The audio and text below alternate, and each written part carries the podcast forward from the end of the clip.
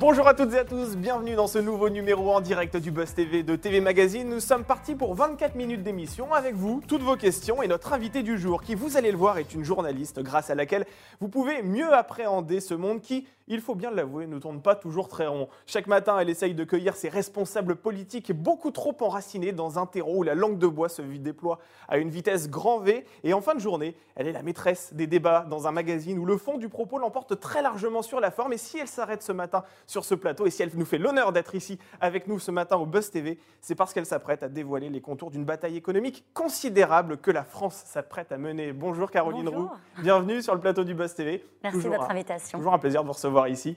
Euh, C'est dans l'air euh, obtient une nouvelle fois les honneurs de la première partie de soirée sur France 5. Aujourd'hui à 21h05, vous piloterez donc un numéro spécial consacré à la relocalisation de notre industrie française. Euh, mais avant de parler de cette enquête, je voulais euh, vous dire que votre présence sur ce plateau est assez, euh, j'ai envie de dire, lourde de sens. Parce Ah. que la dernière fois que vous êtes venu ici au Buzz TV, c'était pour nous parler de ce virus dont Mm. personne ne parlait en France, ce virus chinois. À l'époque, on en parlait très peu. Alors c'était aussi pour parler de cette économie chinoise qui était mise à mal par cette maladie qui était le, le coronavirus. Aujourd'hui, en France, on est à près de 32 000 morts. Est-ce que, avec le recul en février, on pouvait s'attendre à un tel désastre? Euh, franchement, oui. Ouais, Franchement, oui. Et je pense que certains l'avaient vu venir. Et effectivement, c'est gentil de le rappeler, on avait fait une émission sur euh, l'impérialisme chinois, etc., sur le modèle chinois. Et dans la deuxième partie de, de cette soirée exceptionnelle sur C'est dans l'air, on a un direct, comme ce, ce sera le cas ce soir. Et dans le direct, on s'est dit, en fait, euh, le vrai sujet, ça va être l'épidémie qui arrive de Chine. Et on avait euh, fait une heure en direct sur, sur ce sujet-là.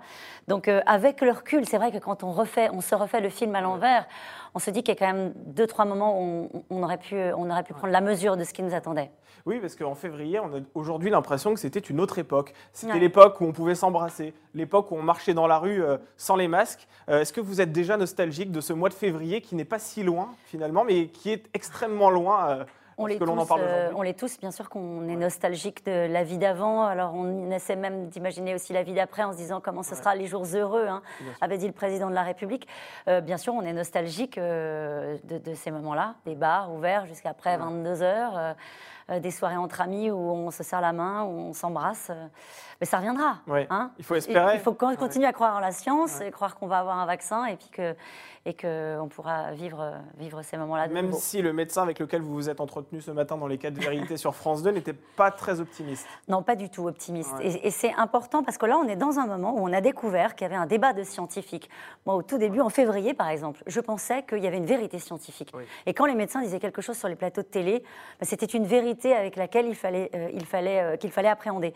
Et, et on s'est rendu compte à la faveur de cette crise, et ben que non, il y a un débat euh, scientifique. Et aujourd'hui, les scientifiques sont partie prenante de ce débat. Il y a ceux qui sont alarmistes, soi-disant, il y a ceux qui sont réalistes, il y a ceux qui, euh, qui considèrent qu'il faudrait euh, continuer à vivre avec le virus.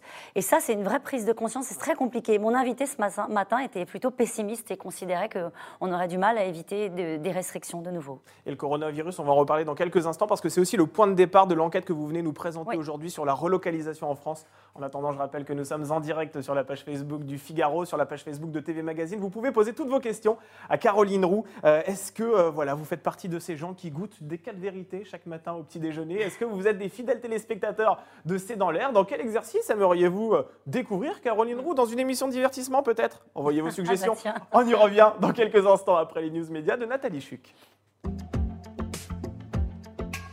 Bonjour Nathalie. Bonjour Damien. Alors vous êtes journaliste à TV Magazine, on ne vous connaît pas encore ici au Buzz TV. Voilà, vous faites vos premiers pas et on vous souhaite la bienvenue. On espère que vous reviendrez, que ça vous plaira ceci dit. Alors vous, n'allez pas euh, voilà, couper à la tradition, on commence toujours ici par les audiences de la soirée et vous allez nous dévoiler quelles sont les trois premières places. Exact. Donc, euh, bon, une petite touche d'optimisme dans ce monde un peu pessimiste. L'amour, l'amour devance tout le monde. L'amour est dans le pré. Hier, M6, euh, leader devant la fiction française. Donc, euh, plus de 3 millions, euh, 3 millions 6 téléspectateurs ont regardé L'amour dans le pré, présenté par Karine Le Marchand. En deuxième place, Laetitia, la mini-série de France 2. euh, et c'est suivi par Clem.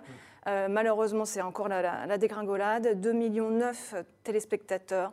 Et au pied de podium, donc euh, Secret d'histoire, la duchesse de Berry, euh, racontée par Stéphane Bern, a séduit 1,9 million téléspectateurs. Alors Karine Le Marchand, euh, Caroline, elle ne présente pas uniquement L'amour est dans le pré. Elle présente également un magazine qui s'appelle Une ambition intime. Et à la rentrée, elle a d'ores et déjà annoncé qu'elle recevra les candidats euh, à l'élection présidentielle, à la prochaine élection présidentielle. Qu'est-ce que vous pensez justement de ces politiques qui vont sur un canapé face à une animatrice qui n'est pas une journaliste politique, mais qui va peut-être emmener ses candidats sur euh, des terrains un peu plus personnels Elle l'a déjà intimes? fait, elle l'a déjà Bien fait, et c'était très bien. ouais. Euh, Vous avez en fait, trouvé ça bien? Ouais, Ouais. moi je trouve ça bien. C'est-à-dire qu'en fait, il faut arrêter de vouloir euh, euh, mettre tous les gens dans des cases et considérer que ce sont des mondes absolument clos. C'était le monde d'avant, ça. Aujourd'hui, évidemment, les politiques vont sur des émissions de divertissement. Ils essaient de trouver d'autres moyens de faire passer les messages. Vous savez, je crois que le, taux d'abstention atteint euh, des records. Donc pour moi, tout ce qui peut permettre euh, à un moment donné aux Français de recoller avec la politique, c'est une bonne option. Alors certains, j'entends, me dire oui, mais ça, est-ce que c'est pas justement un moyen de décrédibiliser la parole politique?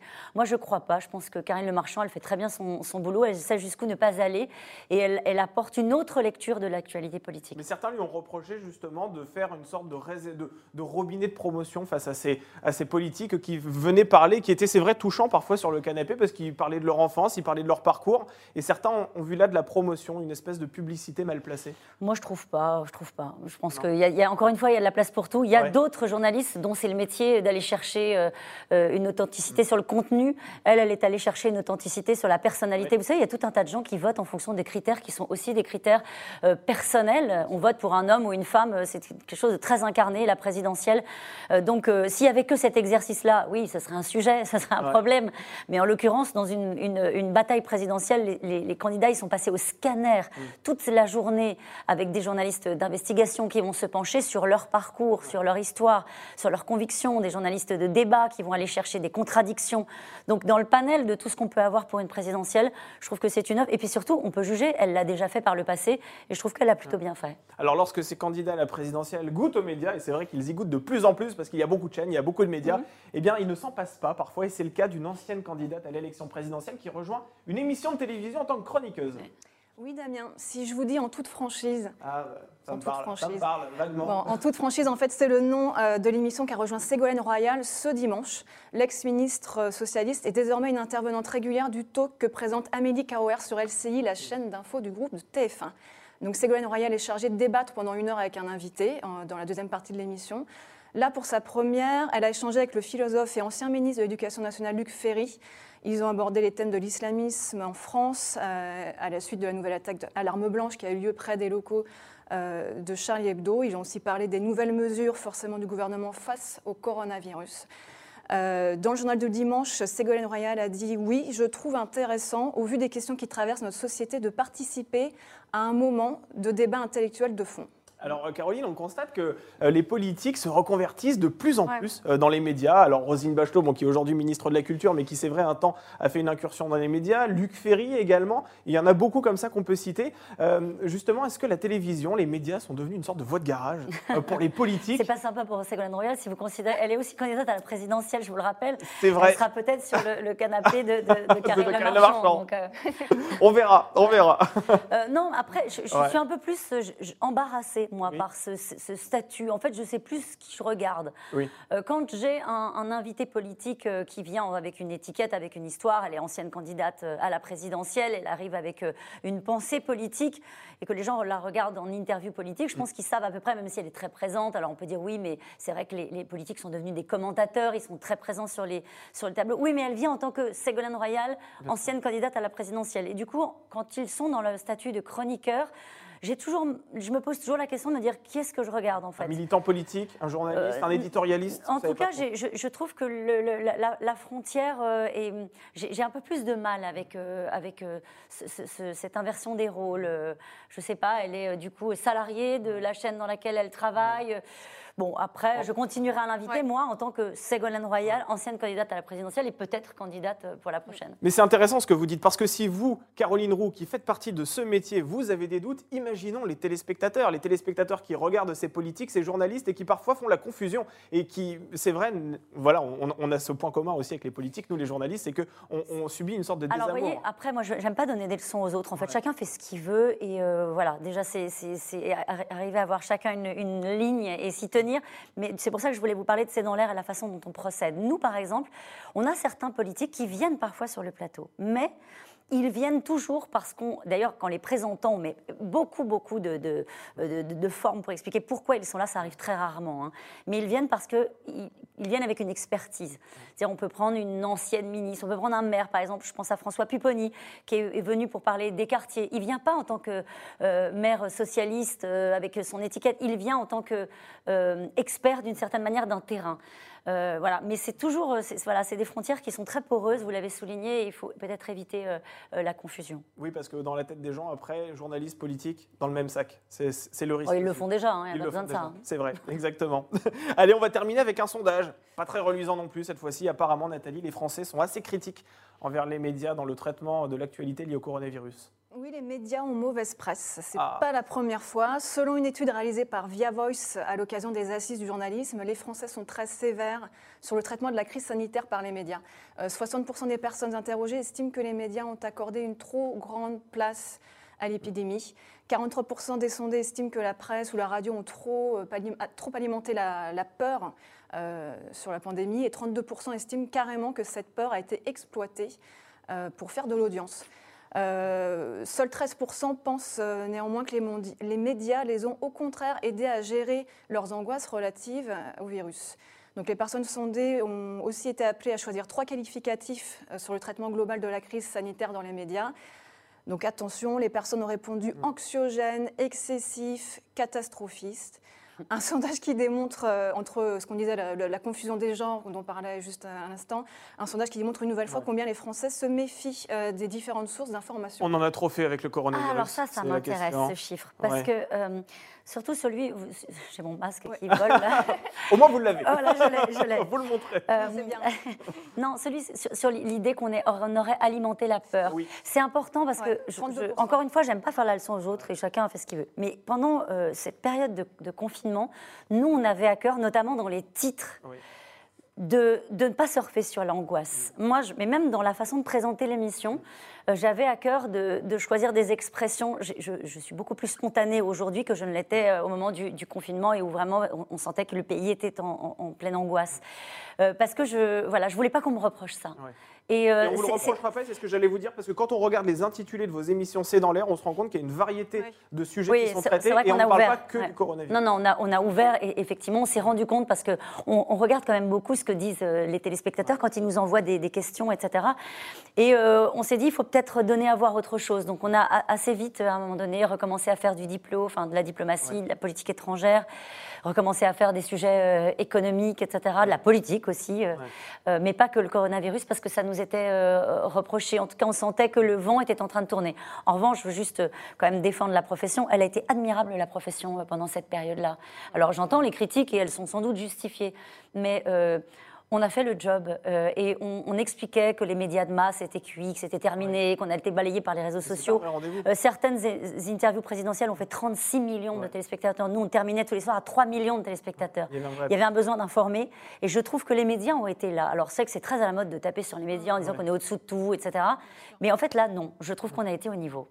Et même aujourd'hui. Collectivement, hein, pas que nous. Hein, même aujourd'hui, lorsqu'il y a, c'est vrai, d'autres actualités, à savoir des entreprises qui ferment, ce genre de choses, on se rend compte que certaines chaînes d'information en continu, pour pas dire la quasi-totalité, sont en boucle sur le coronavirus quand même.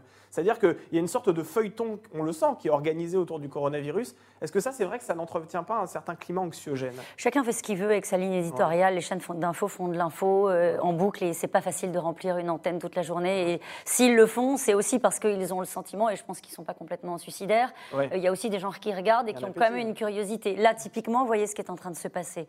Euh, il y a besoin des chaînes d'infos, il y a besoin de ce qu'on est en train de faire sur euh, la colère qui s'exprime dans le pays, sur les restrictions, les restaurateurs, euh, les cafetiers qui comprennent pas pourquoi. On a besoin là d'accompagner des décisions comme celle-ci.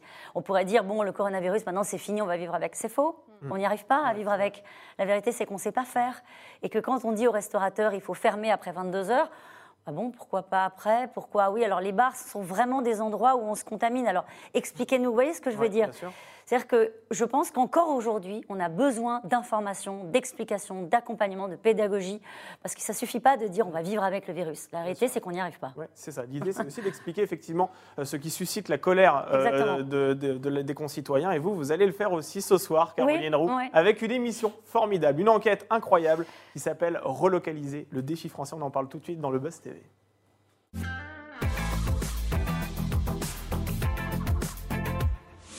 Caroline Roux, donc relocalisée, je le rappelle, le défi français, c'est le titre de l'enquête que vous présentez à l'occasion d'un nouveau numéro spécial de C'est en l'air. Hein. c'est ce soir à 21h05 sur France 5 que ça se passe. Déjà, une première question toute simple, qu'est-ce qui vous a motivé? Quel est le point de départ de cette enquête? Pourquoi vous avez décidé de vous intéresser à, ce sujet? Bah Déjà, euh, sur les primes de C'est en l'air, on s'intéresse toujours à des sujets qui sont transversaux dans le débat public. C'est le genre de, phrase comme ça qui tourne en boucle dans le débat public. Oui, il faudra relocaliser la production. Très bien, ouais, mais comment on fait? Et pendant le confinement, euh, on s'est dit que, je ne sais pas si vous vous souvenez, mais on s'est rendu compte de notre immense fragilité, euh, puisqu'on n'avait pas de médicaments, on n'avait pas d'écouvillons, on n'avait pas de masques. Et puis là, on s'est dit, ah ben mince, tout ça est produit à l'étranger et on a une perte de souveraineté. Le président de la République avait pris la parole, est allé au devant des, des Français pour dire, dans le monde d'après, eh ben, on va essayer de relocaliser, de regagner notre souveraineté, notre indépendance. Et on s'est dit, ah bon, on peut le faire? C'est pas trop tard. Comment on le fait? Euh, Pour quel secteur d'activité? Est-ce que quand on relocalise la production de médicaments, on relocalise pas aussi la pollution. Donc en fait, c'est des sujets très vastes et il nous faut bien 90 minutes puis un direct derrière pour, euh, pour se poser et essayer de comprendre. Mais ça fait des années et des années que l'on parle de, de réindustrialisation. Alors est-ce que c'est pas un doux fantasme que l'on agite comme ça euh, quand la situation va mal et on sait très bien que finalement, il n'y a pas grand-chose qui sera fait derrière? Eh bien, il ne faut pas dire ça. Il ne faut pas dire ça, il ne faut pas être si pessimiste. non, en fait, ce qu'on comprend avec ce documentaire, et j'invite vraiment tous les gens que ça intéresse, ces problématiques-là intéressent, à aller le voir, parce que ce qu'on comprend, c'est qu'on a raté le coche pendant des décennies. On a raté le coche parce qu'on n'avait pas de politique industrielle et qu'on gérait les urgences. Et peut-être qu'à la faveur de cette crise épouvantable, cette crise vraiment qui aura des conséquences et qui en a déjà des conséquences sanitaires et sociales extrêmement brutales, peut-être que ça va nous contraindre euh, justement d'anticiper l'avenir et de, de en fait, le mot relocaliser, et on s'en rend compte dans le documentaire, est un mot qui n'est pas approprié. C'est localiser une partie d'une production industrielle dans laquelle on aura une excellence, dans laquelle on aura de l'avance. Euh, euh, on parle notamment de, voilà, de la question de la production de batteries électriques, la question de l'hydrogène, euh, d'une espèce de cercle vertueux économique. C'est-à-dire que, vous voyez, c'est maintenant que ça se joue. Et c'est ça qu'on comprend dans, dans, ce film. Alors, avant de donner la, la parole aux internautes, au début de l'enquête, vous avez suivi Bruno Le Maire dans son ministère lors d'un déplacement aussi dans le Nord. Vous vous êtes entretenu, vous, Caroline Roux, avec lui. Euh, il a facilement accepté la présence de vos caméras dans cette période assez compliquée? C'était très dur de tourner. C'est Marie Laurent qui réalise le film et je voudrais vraiment euh, lui tirer mon chapeau et à toutes les équipes de C'est dans l'air parce que vous ne pouvez pas imaginer à quel point ça a changé aussi la manière de faire notre métier. Euh, parce que tout est contraint, parce qu'elle est dans une entreprise, c'est contraint, parce qu'on fait des interviews avec des gens qui sont masqués, parce que c'est difficile de, les accompagner dans les transports, etc. Donc euh, oui, il a accepté parce que, parce que en gros, c'est un projet qu'il euh, voilà, qu'il porte. Alors après, on a effectivement un, entretien dans lequel j'essaie d'aller plus avant. et, de passer les éléments de langage. Et, vous, y arrivez bien, hein. vous y arrivez bien, parce qu'à un moment donné, non mais sans vous jeter de fleurs, Caroline Roux, mais certaines entreprises vont disparaître. C'est ce qu'il dit quand même. C'est dur d'entendre ça. Alors ça, c'est effectivement, c'est un moment de l'interview assez fort où euh, Bruno Le Maire, il, se rend compte des contradictions. Il peut pas me dire que oui, on va relocaliser comme ça et que ça va être simple parce que c'est pas vrai. Mm. Parce que il y a certaines industries et c'est ça qu'il assume. Bah, à qui va falloir dire on ne va pas pouvoir euh, refaire des, voitures euh, thermiques euh, qui sont produites aujourd'hui au Maroc, on ne va pas les refaire en France. C'est pas vrai. C'est un leurre de dire ça parce qu'il faudrait accepter collectivement de les payer 30% plus cher et ça ne marcherait pas. Donc il assume face caméra de dire oui, c'est vrai. Oui, c'est vrai, on va détruire des emplois, mais on va essayer de faire de la formation, de l'accompagnement social pour amorcer ce virage. En fait, c'est un virage qui est extrêmement brutal, qui est ce qu'on a devant nous. Si on arrive à relocaliser une partie de notre production et au fond de changer de modèle et arriver à faire de l'Europe, puisque en fait, quand on dit relocalisation, on pense le coq, la France. En fait, non, ce sera euh, sans doute plus à l'échelle européenne. On le fera, mais dans ce moment où il va falloir prendre le virage, ça ne va pas être simple. Allez, on est en direct sur la page Facebook de TV Magazine et sur le Figaro.fr. Les internautes peuvent poser toutes leurs questions et il y a déjà pas mal de réactions, hein, Nathalie. Oui, tout à fait. Zapper TV vous demande est-ce qu'un jour vous seriez candidate pour présenter un JT ou une émission de divertissement euh, comme Prodige, propose-t-il? Ah, deux questions différentes déjà. parce que, alors, le, divertissement et le 20h. Ah, c'est deux choses différentes. Alors, euh, le divertissement, je crois que je ne saurais pas faire. Hein. donc, j'en ai jamais fait. Euh, et, je, je pense que c'est vraiment un autre métier. Moi, je suis très appuyée sur le contenu et, et, je suis très nourrie par cette volonté de partager voilà, l'info, le décryptage, etc. Donc pour l'instant, on ne l'a jamais proposé et je n'en ai jamais fait.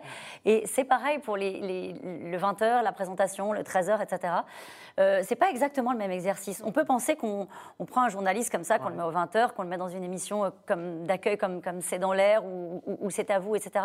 En fait, c'est pas exactement le, même type d'exercice. Mm. Donc euh, voilà, je ne sais pas si je saurais faire. Avant de revenir sur euh, l'actualité euh, liée à votre documentaire C'est dans l'air, je profite de cette question pour vous la poser parce qu'on avait l'intention de vous la poser. Ah. Marie-Sophie Lacaro est partie pour prendre les rênes du 13h de, TF1 donc à l'occasion du départ de Jean-Pierre Pernaut. Et elle est remplacée. Et elle est remplacée par Julien Bugier. Mais pendant 3-4 jours quand même, on s'est demandé qui allait prendre sa place. Mais vous n'avez pas entendu parler de moi bah, euh, non, mais est-ce que eh ben, dans votre tête, vous avez secrètement rêvé euh, d'occuper ce poste? C'est vrai que c'est prestigieux. Euh, il y a beaucoup de journalistes aussi qui lorgnent sur ce genre de. Oui, c'est vrai. Et en même temps, j'ai l'impression que que ce que je sais faire, c'est ce que je fais C'est dans l'air et, c'est faire tourner la parole autour d'une thématique. encore une fois, il ne faut pas vouloir courir sur tous les ballons.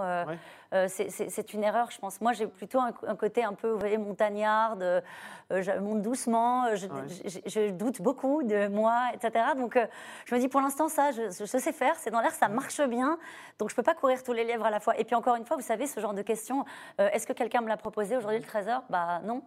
non, mais vous, vous pouvez le proposer pour que vous pouvez aller voir votre direction en disant, c'est une ambition C'est moi, non, je ne l'ai pas fait. Vous ne l'avez pas, fait. pas fait, si c'est la question. Alors, on va revenir à votre documentaire donc, pour, qui sera diffusé ce soir à 20h50 euh, sur France 5. Au terme de l'enquête, est-ce que le téléspectateur saura si oui ou non la France est capable de relever ce défi? Je crois que oui. Je crois que le téléspectateur, alors je ne vais pas donner la réponse, quoique si quand même, c'est pas non plus, c'est pas Star Wars ou, Game of Thrones. Je, je peux spoiler la fin du doc. Je crois qu'ils sauront, je crois qu'ils comprendront qu'en fait, ce, virage stratégique, il repose sur euh, euh, des secteurs stratégiques qui seront des secteurs d'avenir et surtout qui reposent sur un projet européen. En fait, seul, on n'y arrivera pas. Crois que c'est ça qu'on comprend. Et d'ailleurs, on termine euh, cette, émission avec une interview de, de Franz Timmermans, mm. qui est commissaire européen au Green Deal. Et soit on arrive à faire un club de, pays européens qui avance avec le même modèle, c'est-à-dire un modèle démocratique, un modèle où on va essayer de produire plus écolo, plus vert, un modèle où on va avoir des pôles d'excellence sur, sur des secteurs qu'on aura choisis en commun soit ça va être compliqué parce qu'on est entre deux géants euh, qui sont la Chine et les États-Unis et que, et, que, sinon ça va être difficile de tirer notre épingle du jeu. Alors à la fin du débat, vous arbitrerez un, enfin à la fin du documentaire, pardon, vous allez arbitrer un débat euh, à 22h20, donc toujours sur France 5. Est-ce que vous connaissez déjà le casting qui sera autour de la table? Alors pas totalement le casting, et puis c'est pas un débat. Euh, on fait rarement des débats, vous avez remarqué, oui, oui c'est vrai, en fait. on oui, on dit que c'est, oui, c'est vrai, on présente ça comme des débats, mais c'est pas un débat. non, franchement, c'est plus un, magazine de, de décryptage. Et ensuite, en fait, pourquoi on a cette émission en direct derrière C'est que c'est une émission qui nous permet d'actualiser. Parce qu'en 90 minutes, il a on a commencé le tournage le 11 mai, c'est-à-dire au moment du déconfinement. Et il s'est passé des choses depuis, donc on va actualiser avec l'émission de ce soir. Et qu'est-ce que c'est l'actualisation? Bah, C'est la perspective d'une deuxième vague. Et on va se poser la question de savoir euh, comment est-ce que notre économie euh, et notre industrie, puisqu'on va beaucoup parler d'industrie ce soir, peut faire face euh, à, une deuxième vague. Elle ne pourra pas? C'est ce que disent beaucoup d'économistes. Vous avez déjà la réponse avant ce. Non, je n'ai pas la réponse. Je n'ai pas la réponse, mais ce sera compliqué. C'est-à-dire qu'il faut, il faut anticiper. On va, on va s'arrêter par exemple sur. alors ça peut paraître un peu old style, old style mais le, commissariat général au plan, vous voyez, c'est à quoi peut servir quelqu'un comme François Bayrou qui va dire euh, on va mettre en place une stratégie industrielle pour les prochaines années. Est-ce que c'est juste un poste qu'on lui a confié ou est-ce que ça peut vraiment servir à quelque chose? On va aller voir aussi, parce qu'il faut aussi montrer ce qui marche. Alors, c'est pas le journal des bonnes nouvelles, mais euh, on parle beaucoup de Bridgestone, on parle beaucoup des industries qui ferment. Et puis, il y a des... oui, vous en parlez. Voilà. Et puis, il y a des exemples euh, de, bassins d'emploi qui fonctionnent bien, qui sont interdépendants, mais au niveau très local et qui arrivent à, à se protéger de la crise économique. Donc, on va voir des choses aussi comme ça. Alors, c'est dans l'air, on vient de parler de la spéciale, mais c'est aussi euh, le magazine que vous présentez chaque jour à 17h45 sur France 5. La saison dernière, vous avez rassemblé en moyenne 1,5 million de fidèles euh, chaque jour, 12,3% de part d'audience. Si on compare ce score à celui de l'année dernière, euh, c'est une augmentation de 3%, ce qui prouve que ça augmente toujours et encore. J'ai l'impression que je me répète des ah mais non, mais sur ce plateau. Est-ce que ces chiffres, finalement, ça traduit un certain appétit des téléspectateurs pour des discussions posées, des discussions où justement on ne recherche pas la petite phrase comme c'est le cas sur d'autres plateaux? Je suis sûre que oui. Euh, je suis sûre que oui. Souvent, on nous oppose avec les chaînes d'infos. Oui, est-ce que. En, réalité, on ne fait pas exactement la même chose. Et, je pense que cette, cet appétit d'information, collectivement, les Français, ils ont un appétit pour l'information, etc., fait qu'on est, on est vraiment des offres complémentaires. Et si à un moment donné, ils viennent sur C'est dans l'air, euh, c'est parce qu'ils veulent, encore une fois, se, poser, euh, avoir euh, les réponses, avoir des gens qui pensent pas forcément la même chose. Hein. C'est pas non plus les bisounours, hein. il y, y, a des opinions sur C'est dans l'air. Mais les gens s'écoutent et les gens se respectent. Donc du coup, on se fait sa propre opinion. C'est pas du prêt à penser. Euh, on, offre aux gens la possibilité d'avoir un éventail de toutes les, les, problématiques. Et à un moment donné, on leur dit, bah, faites-vous faites votre opinion parce que là, vous avez tous les éléments.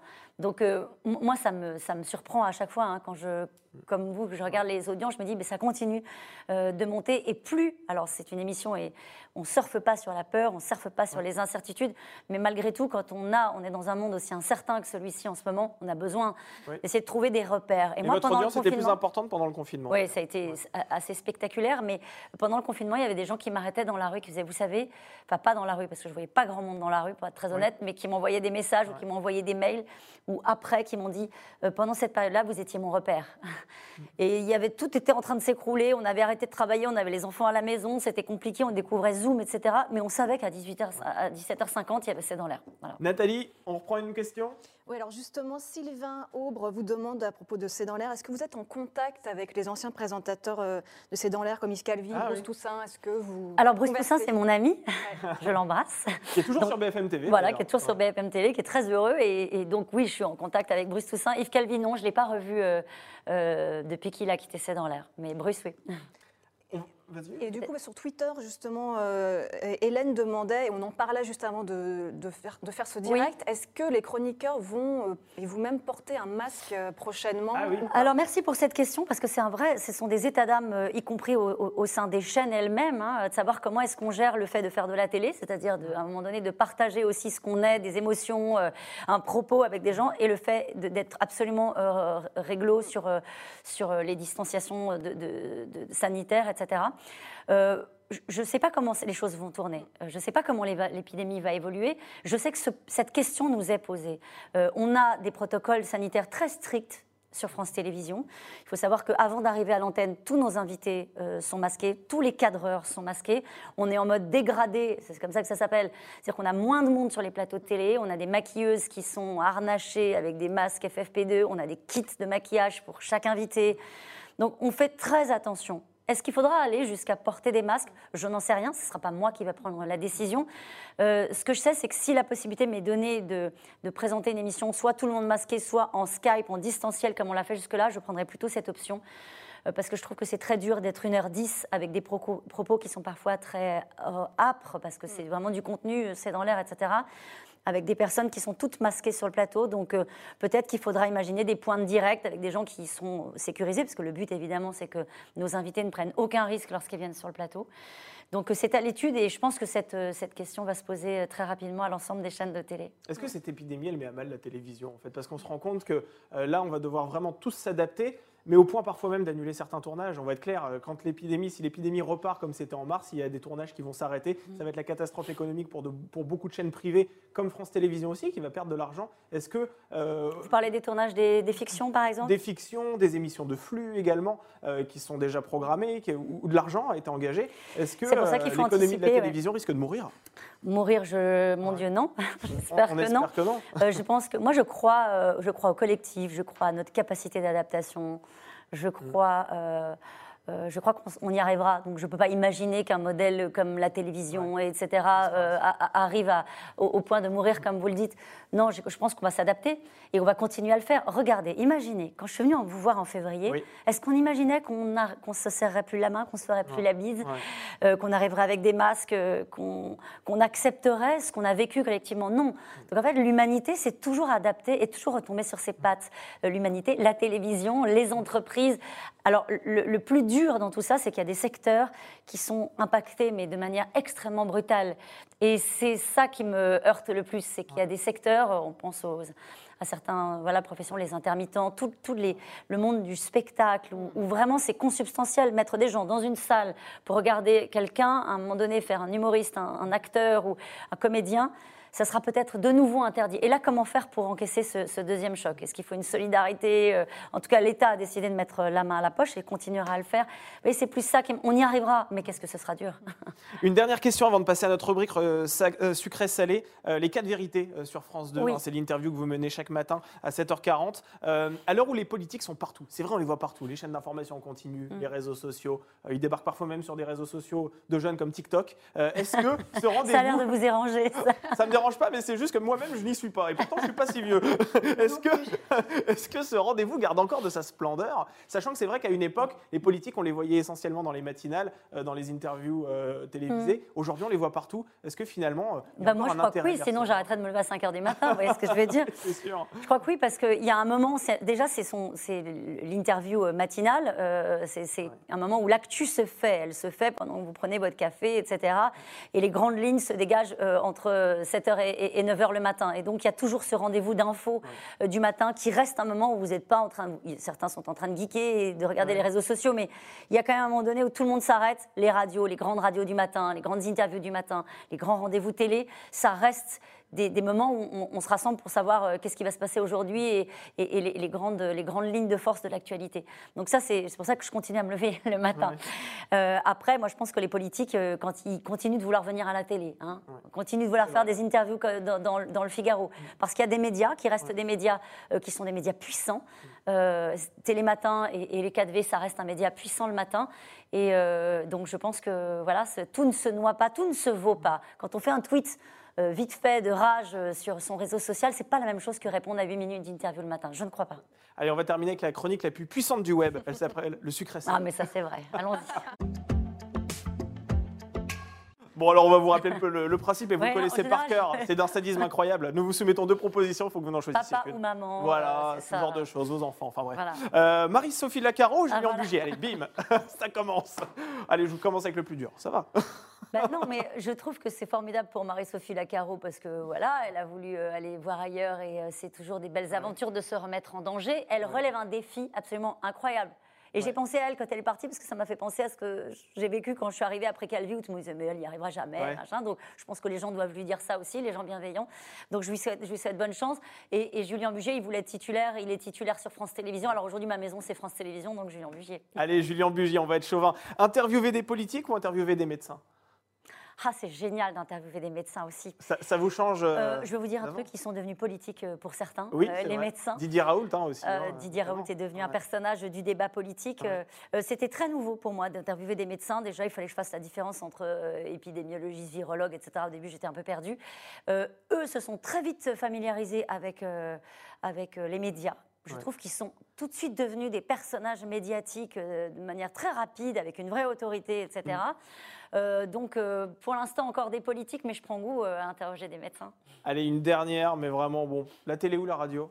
On sait que vous avez une voix qui Vous fait vibrer les gens. Quand vous me posez la question, vous n'y Oui, parce que bon, c'est vrai que vous, vous n'êtes plus à la radio, euh, à, moins que je me Bah non, la télé, je fais de la télé, Ah, bien voilà. sûr, la télé encore, et puis un jour je referai de la radio, euh, Oui. sans doute. Sans doute. Voilà, bon, sans voilà. doute, Bon, voilà. on va rester sur l'actualité de la télé. Merci beaucoup, Caroline Roux. Merci d'avoir accepté notre Merci invitation. Donc, je rappelle euh, le nom de votre enquête qui sera diffusée donc ce soir à 20h50 hein, sur France 5. Relocaliser le défi français, c'est Ouais. à l'occasion d'une émission spéciale C'est dans l'air. Et puis ensuite, on terminera avec une discussion avec vos invités en plateau à 22h40. Et on Ça très bien. Et on va remettre notre Allez. masque, évidemment. Merci Nathalie d'avoir fait euh, l'intermédiaire entre les internautes et ce plateau. Et puis j'espère que vous reviendrez. Ça s'est bien passé.